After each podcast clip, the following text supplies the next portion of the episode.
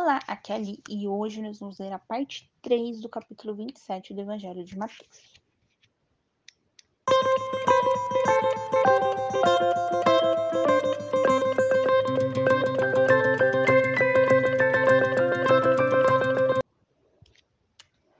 Bem-vindos aos Novenáticos e hoje nós vamos ler a parte 3 do capítulo 27 do Evangelho de São Mateus.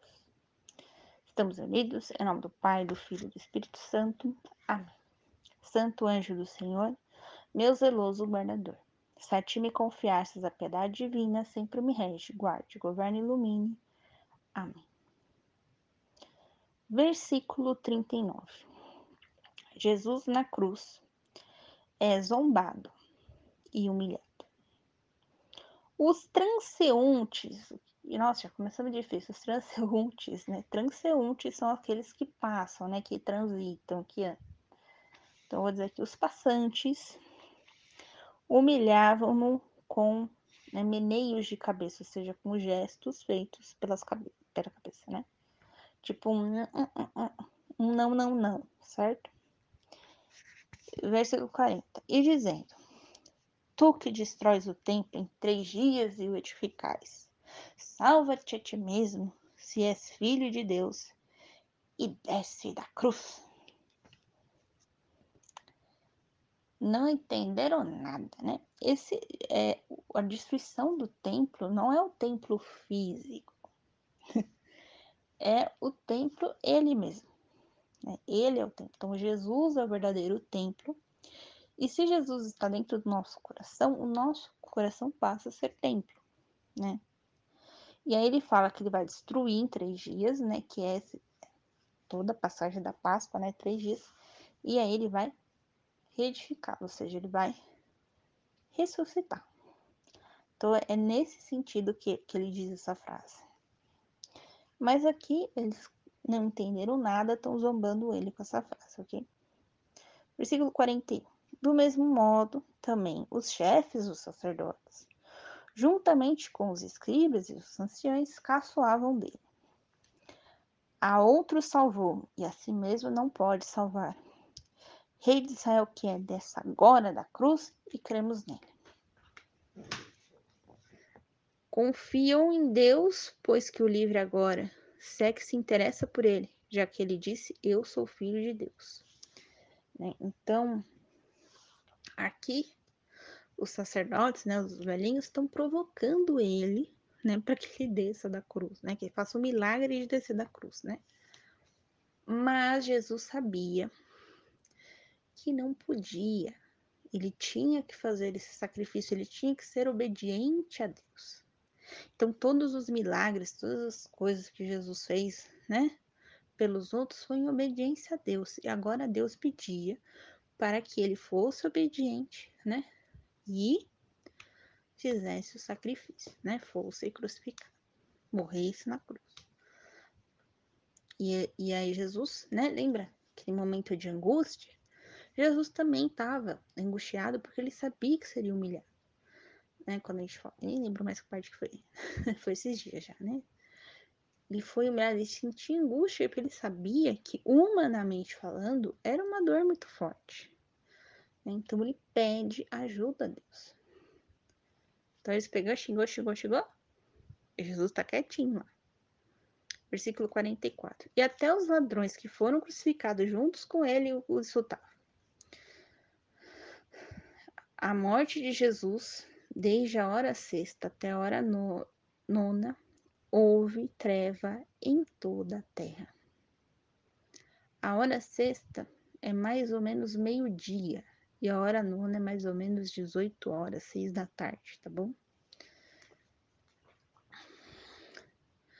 Já pela hora nona, Jesus deu um grande grito. Eli, Eli, Yema Sabactani. Isto é, Deus meu, Deus meu, por quem me abandonastes? Isso aqui é um salmo. Lembra que eu falei do salmo? Isso aqui é o trecho de um salmo, tá? Se eu não me engano, um trecho de um salmo. Não lembro, mas eu acho que é. Muito bem. Eli, Eli é Deus. Né? E aí que o outro ouviu errado disse: Alguns dos que tinham ali ouvindo disseram: Está chamando Elias. Então, né, tinha toda aquela profecia de que Elias iria voltar e tal. Está chamando Elias. Imediatamente um deles saiu correndo, pegou uma esponja e embebedou em vinagre e fixando numa vara dava-lhe de beber. Meu Deus, deu vinagre para Jesus beber. Vinagre aqui é para matar a sede, tá bom?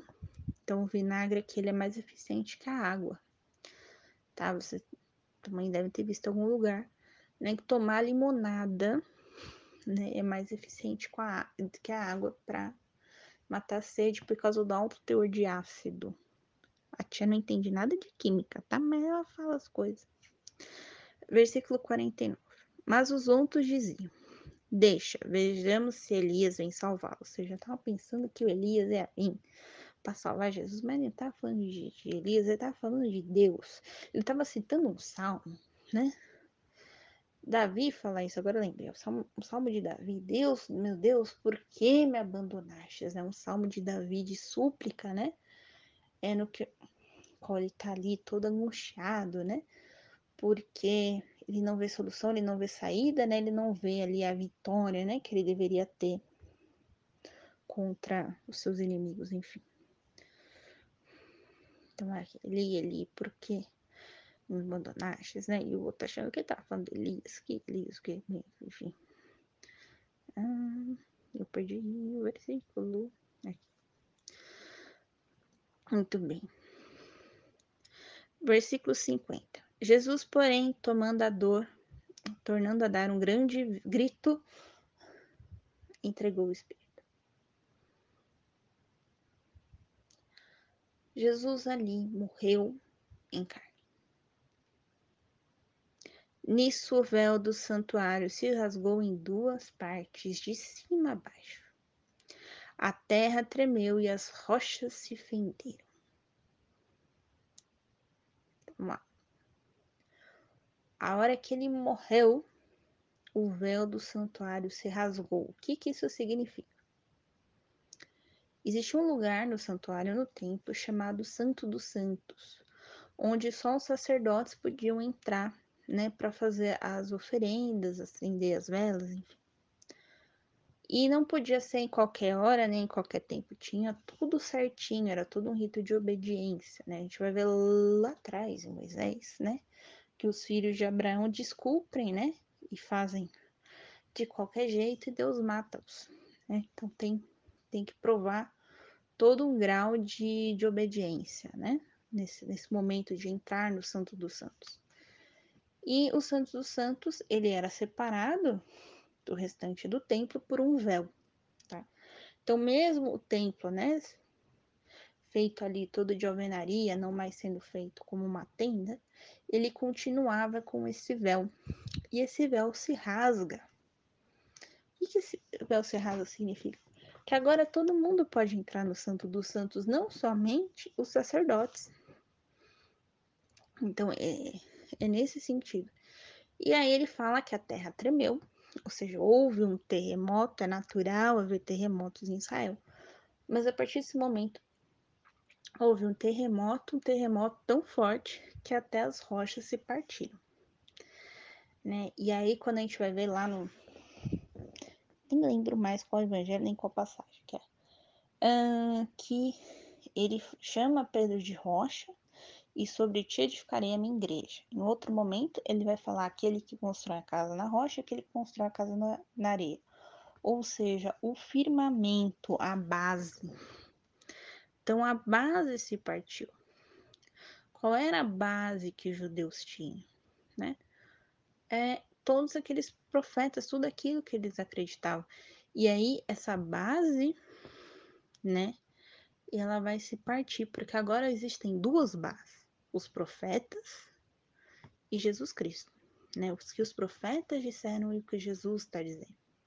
Porque os profetas viveram uma primeira libertação, que foi a libertação da escravidão humana, e Jesus vai te libertar de uma segunda escravidão, que é uma escravidão mais espiritual, que é a escravidão do pecado. Certo? Muito bem.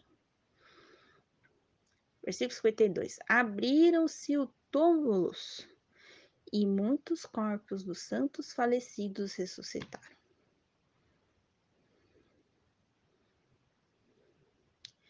E saindo dos túmulos após a ressurreição de Jesus, entraram na Cidade Santa e foram vistos por muitos.